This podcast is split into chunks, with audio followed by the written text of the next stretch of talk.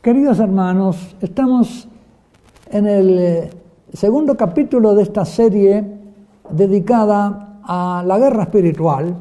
Me alegro mucho de que estemos, eh, estén nuevamente eh, aquí para seguir estudiando las Sagradas Escrituras y que iluminen nuestra vida. Estábamos viendo en el, en primer capítulo, ya vimos cómo San Juan es el evangelista de la victoria de Dios y cómo San Pablo también habla de la victoria del Espíritu sobre la carne en nosotros, que hemos sido llevados a una vida de hijos de Dios espirituales, en el capítulo séptimo de la carta a los romanos, nos dice la lucha que hay entre la carne y el espíritu que la ley no alcanza a sanar.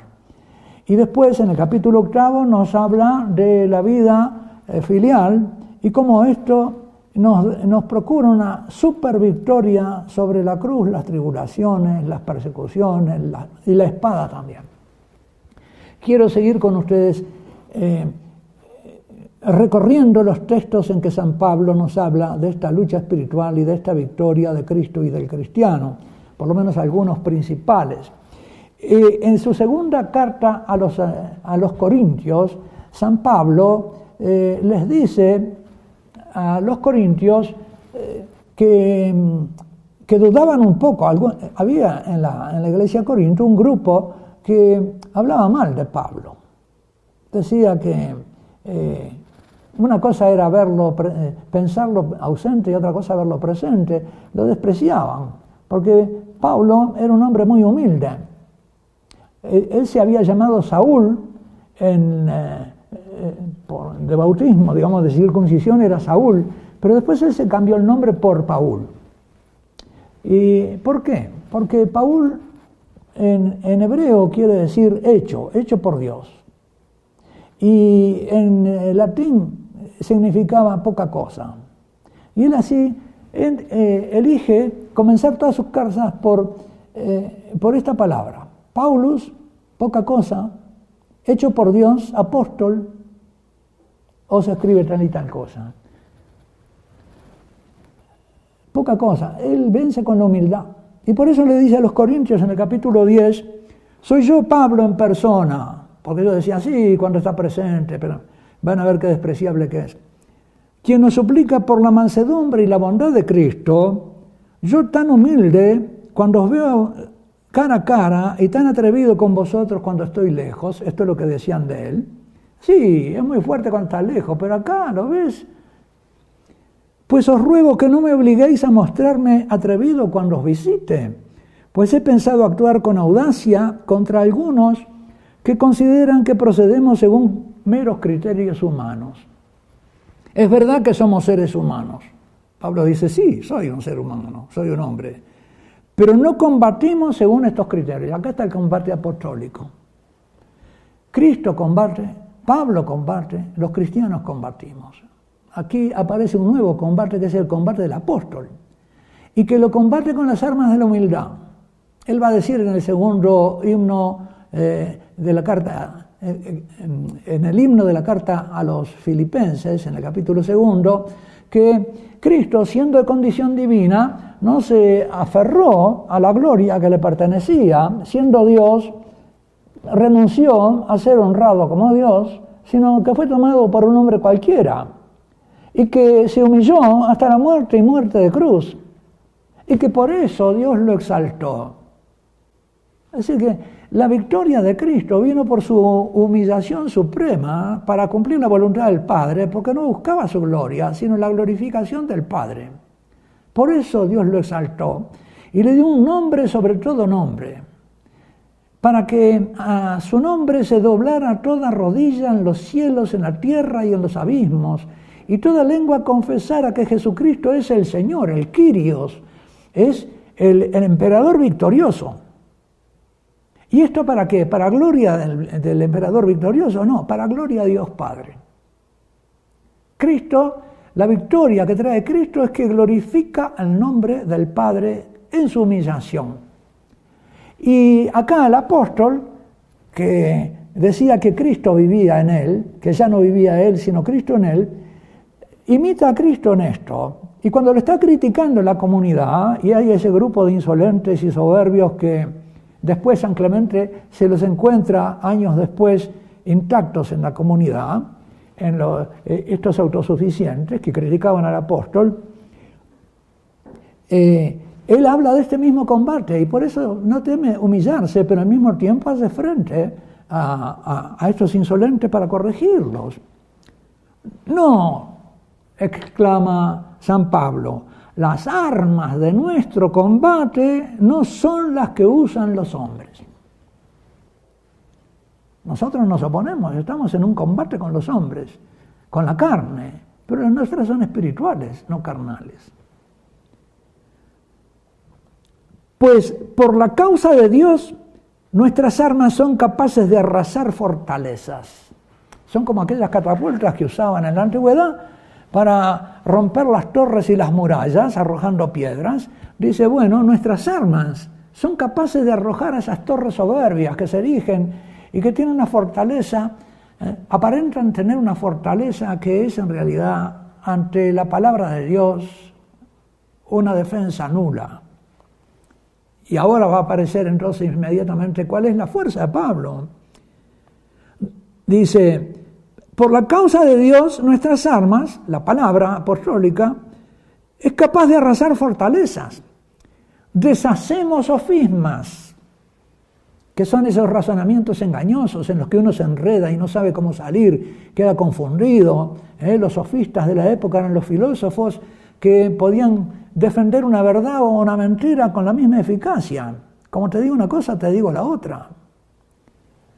Y cualquier baluarte, fortificación, como la de Cartagena, ¿no? esas fortalezas españolas, levantado contra el conocimiento de Dios. Se levanta contra el conocimiento de Dios resistencias, murallas, y reducimos a cautiverio todo entendimiento. Así como los emperadores eh, de la antigüedad iban a una guerra y después volvían con los esclavos y los hacían eh, pasar por los arcos de triunfo que todavía se ven en Roma, ahí pasaban todos los esclavos encadenados, atados. Acá dice, hay también una victoria espiritual que produce derrotados espirituales. Y los derrotados espirituales son derrotados para libertad, porque son los conversos. Todos hemos sido vencidos por Cristo, por el amor de Cristo, y no hay libertad mayor que llegar a ser esclavo del amor. Y el Señor nos ha cautivado, nos ha esclavizado al amor haciéndonos libres, porque esa verdad de conocimiento del Padre nos hace libres, nos sujeta, pero con lazos de amor.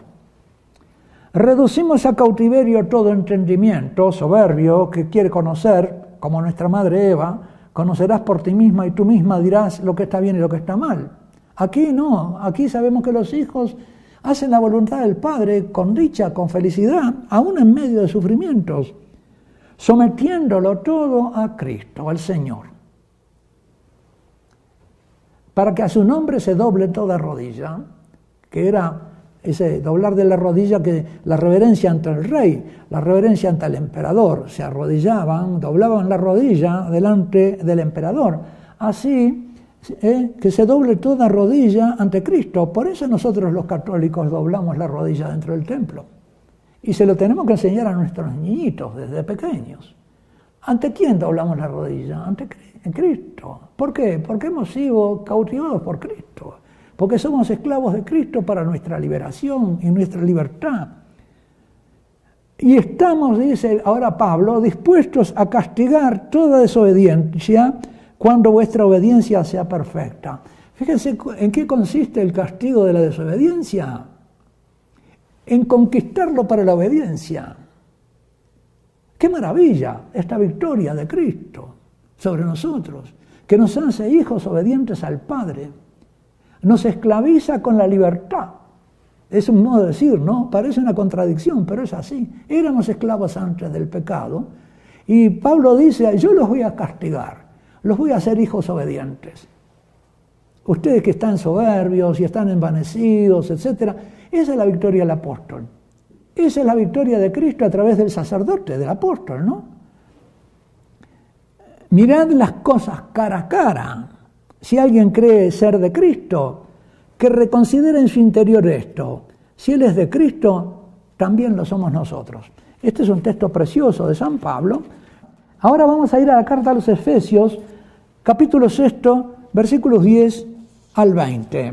Este es un texto central muy importante para la teología de la Guerra Santa que encontramos en la carta de Pablo. Dice Pablo hacia el final de su carta a los Efesios, los Efesios habían estudiado la ley, el Evangelio con Pablo, lo habían vivido y estudiado durante dos años. Todos los días él enseñaba en una escuela de un filósofo de Éfeso que le prestaba su escuela y él ahí enseñaba a los fieles, los evangelizó durante dos años. Estos fieles de Éfeso estaban mucho más avanzados que los corintios en el camino de Dios y en el conocimiento de Dios. Eran, podríamos llamar, más perfectos en el conocimiento del amor de Dios y en la vida filial. Y por eso a ellos les habla de este combate espiritual. A los otros los amenaza con que les va a arrasar las fortalezas. A estos, al contrario, los prepara para el combate de Cristo. Dice en el capítulo 6, versículo 10, por lo demás, fortaleceos por medio del Señor de su fuerza poderosa. Es una participación en la fuerza de Cristo revestidos de las armas de Dios para poder resistir las acechanzas del diablo. Acá el enemigo entonces aparece claramente como el diablo. Porque nuestra lucha no es contra simples seres humanos, sino contra principados, potestades, dominadores de este mundo tenebroso y los espíritus del mal que están en el aire. Pablo antes nos ha hablado del arma, de las armas que tenemos en nuestra lucha espiritual, la humildad, eh, la obediencia a Dios, la fe. Ahora nos está hablando acerca de contra quién luchamos. Y no luchamos contra hombres, dice. Luchamos contra el demonio, contra Satanás y contra esos ángeles caídos de los distintos coros angélicos. Porque sabemos que hay nueve coros de ángeles y que una parte de esos coros permaneció fiel a Dios, pero también una parte de cada uno de esos coros se rebeló contra Dios y dijo, no serviré. Quisieron vivir independientemente de Dios, de espaldas a Dios, haciendo la suya, como se suele decir, eh, en la desobediencia, en la prescindencia de Dios. Porque hay una desobediencia, una forma de desobediencia que es eh, eh, explícita, y hay otra que es implícita, yo prescindo de Dios. Por eso, un ateísmo práctico. Por eso dice, tomad las armas de Dios. No son las armas de los hombres, ya lo ha dicho en la carta de los Corintios. Las armas de Dios. Para que podáis resistir en el día funesto, en la prueba, y manteneros firmes después de haber vencido todo después de haber vencido. Acá está la victoria. Pablo también es un apóstol de la victoria, que nos habla de la victoria cristiana, que es la victoria del amor de Dios en nosotros. No somos nosotros los que vencemos. Es cierto, ¿quién nos podrá separar del amor de Cristo? Dice. La derrota está en que nos separen del amor de Cristo. Nuestra victoria es permanecer unidos al amor de Cristo, recibiéndolo Dice, manteneos firmes, ceñida vuestra cintura con la verdad. Es el cinturón militar del cual se colgaba la espada. ¿Cuál es eso? La verdad, la verdad revelada por Dios. Revestidos de la justicia, como coraza. Aquí se habla de la justicia de los hijos. Aquello que a alguien lo hace grato a Dios como padre porque se comporta como hijo revestidos de la justicia filial como coraza, calzados con el celo por el Evangelio de la paz, que es el que nos hace ir. Los apóstoles iban caminando, ¿verdad?, a evangelizar. Y por eso van calzados con eh, el mensaje del Evangelio de la paz. Pero esas sandalias son también las que nuestro Señor Jesucristo dice que hay que sacudir el polvo de esas sandalias eh, evangélicas cuando uno encuentra rechazo en una puerta embrazando siempre el escudo de la fe. Nuestra fe, queridos hermanos, es un escudo. Un escudo contra la duda, un escudo contra los errores acerca de Dios. Nuestra fe nos defiende de las flechas del maligno. El escudo tenía esa misión, ¿eh? atajar las flechas que venían contra uno, quedaban clavadas en el escudo, para que podáis apagar con él todos los encendidos dardos del demonio. Decir, que estamos bajo una lluvia de flechas. Apenas uno avanza en la vida espiritual, se da cuenta hasta qué punto está siendo atacado continuamente, sobre todo cuando se prepara para hacer una obra buena, eh, el demonio le ataca más. ¿Cuántas veces me han dicho personas que, desde que cuando empezaron a leer las vidas de santos, ahí vinieron tentaciones mayores?